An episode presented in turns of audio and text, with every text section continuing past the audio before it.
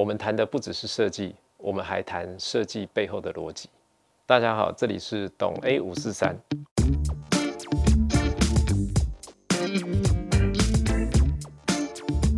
我觉得有的时候我们不是那么独特，但是有的时候也的确是独特的。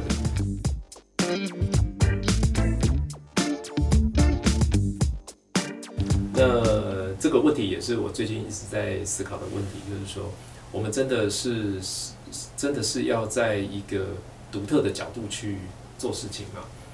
那你的独特，什么叫做独特？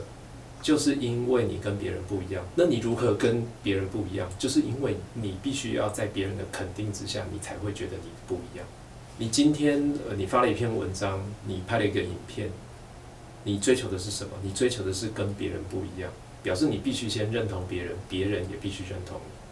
所以你必须是踩在别人的认同之上，你才能够独特，而不是你真的在做你自己。因为每个人都是独特的，你对于影片剪接的模式、挑选音乐的模式，就是跟人家不一样。你不需要别人来告诉你啊，而且别人来告诉你的时候，你可能会被他影响，那你就失去你的独特性。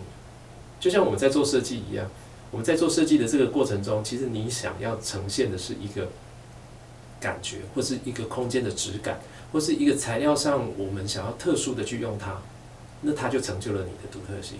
而不是去看别人该怎么用，或是别人都怎么用，或是这个影片都怎么剪，这个照片该怎么拍。所以呢，在这个过程中，我认为，嗯，什么叫独特性？做你自己就是最独特的独特性而不是说让你自己去说哦，我一定要跟别人不同。什么叫做跟别人不同？因为根本没有别人啊，只有你自己啊。你自己就是最特别的，你就是最独特的，你不用去因为别人而成为谁，这样子。你为什么觉得你独特？就是因为你跟别人不一样。但是你为什么知道你跟别人不一样？是因为你凌驾于别人之上的这些东西、这些概念，所以你觉得你跟别人不一样。所以呢，你其实已经沉沦到这个。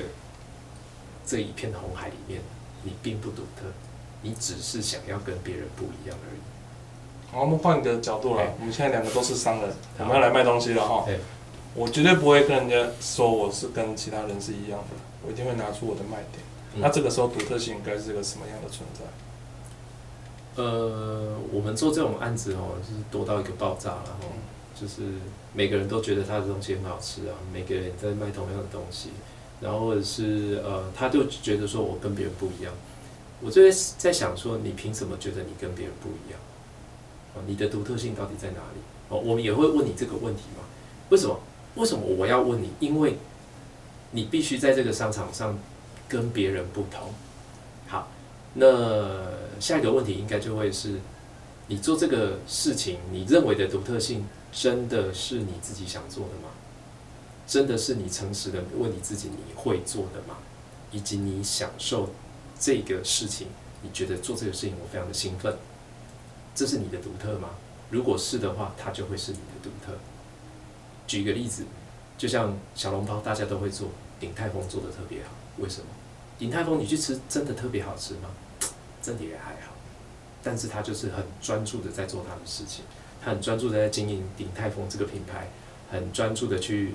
抓取各种的机会，很专注的去让这个公司的经营能够非常的好，能够非常的成功，这就是他的独特性，而并非小笼包本身。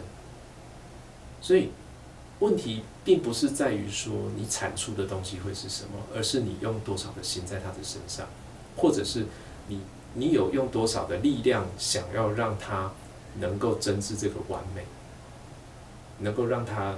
有一个很好的呈现，这我认为这个才是最独特的，而不是我今天的小笼包，小笼包来做一个孜然的口味，或者是巧克力口味的小笼包，那你肯定输的，这个绝对不会是独特。所以我们在真正在卖的是想法。对啊，我们都是在卖想法。今天见就是在卖想法，你也在卖你的想法，写文章的人也在问，也在卖他自己的想法。哦，像我最近都在听 podcast，在讲的 podcast，每个人都在卖他的想法，即便在同一件事情上，他的想法都会不同。所以这个就是造就在这个世界上有各种各式各样不同的呈现，以及各种不同的想法